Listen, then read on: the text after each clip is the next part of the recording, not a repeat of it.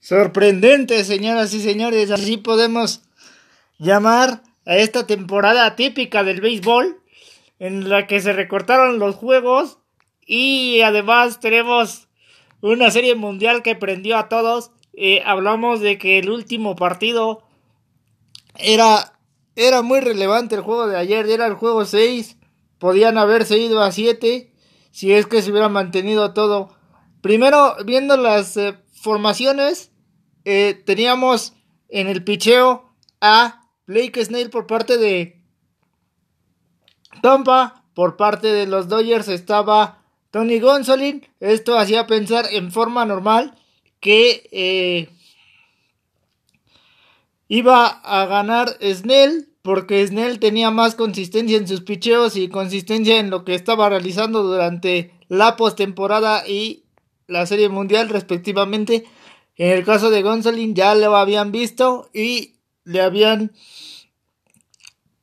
hecho algunos cuadrangulares. Eh, estamos entonces hablando que al iniciar el encuentro, Aros Arena enfrentó a Gonzolin y los y Tampa se iba arriba con el marcador 1 por 0.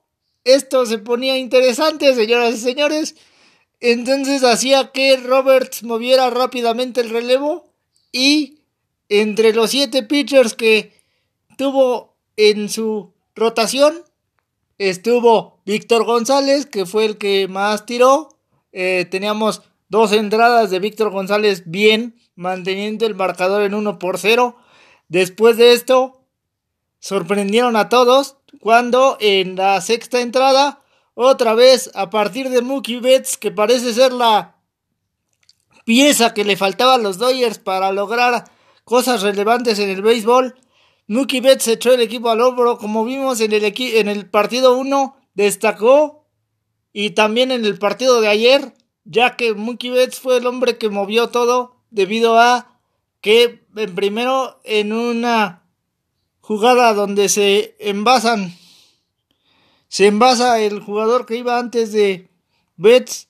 Betts pone una rola y esto trae la primera carrera. Después Betts corriendo logra llegar hasta el home y así el marcador se colocaba 2 por 1.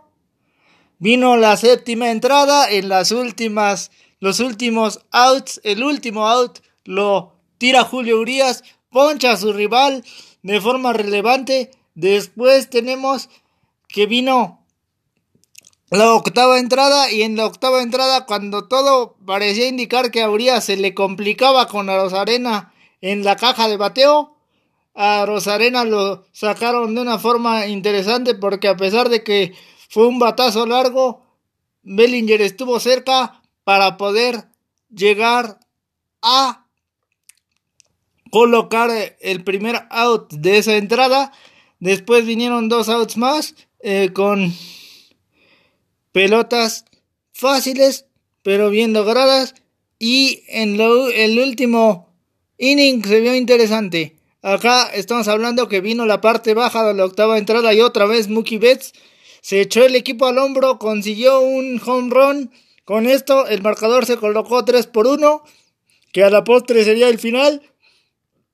Pero vino después Urias para sacar los últimos outs.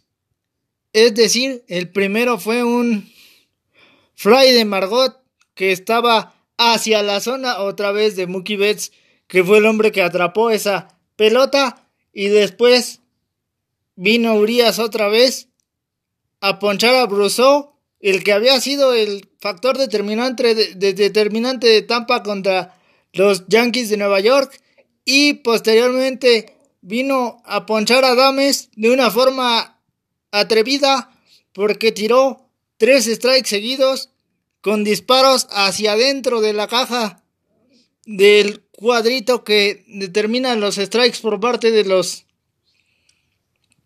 umpires. Y así tenemos que los Dodgers rompieron con 32 años sin ganar un título, pero lo interesante es que los mexicanos fueron los hombres destacados de este partido.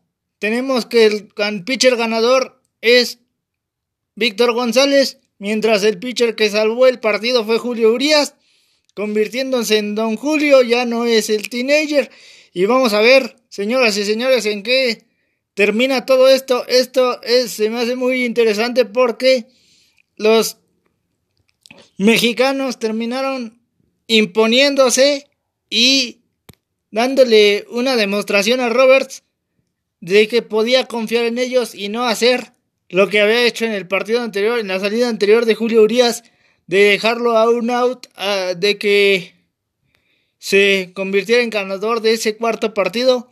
Y, señoras y señores, así la historia, así estamos viendo esta situación.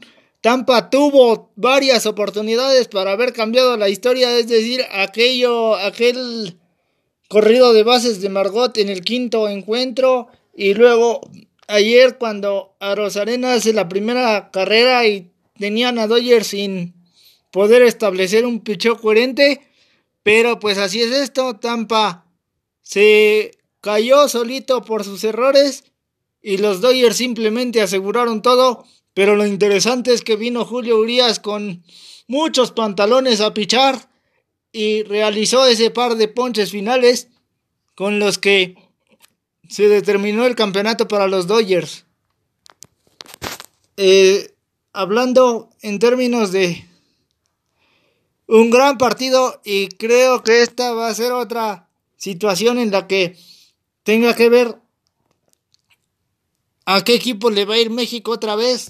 Eh, tenemos que de los últimos tres títulos de Dodgers hay dos mexicanos involucrados, dos veces en las que México estuvo involucrado, es decir, la primera aquella de Valenzuela, en la que con su, su partido tirado en el número 3 de esa serie mundial, eh, levantó al equipo para que consiguiera después los tres, las tres victorias siguientes y ahora con esta con este establecimiento en el que Julio Urias uno logra hacer que lleguen a la Serie Mundial los Dodgers con su salvamento ante Atlanta y con este salvamento logra el campeonato junto con Víctor González, otro que también había tenido entre las grandes jugadas un atrapadón en una rola fácil que llegó a sus manos y así consiguió uno de los outs del primer eh, del primer partido y bueno, señoras y señores, hasta aquí el resumen de hoy se despide de ustedes Josué Pérez con esta gran satisfacción de que México se hizo relevante en el béisbol en este año en la Serie Mundial de las Ligas Mayores.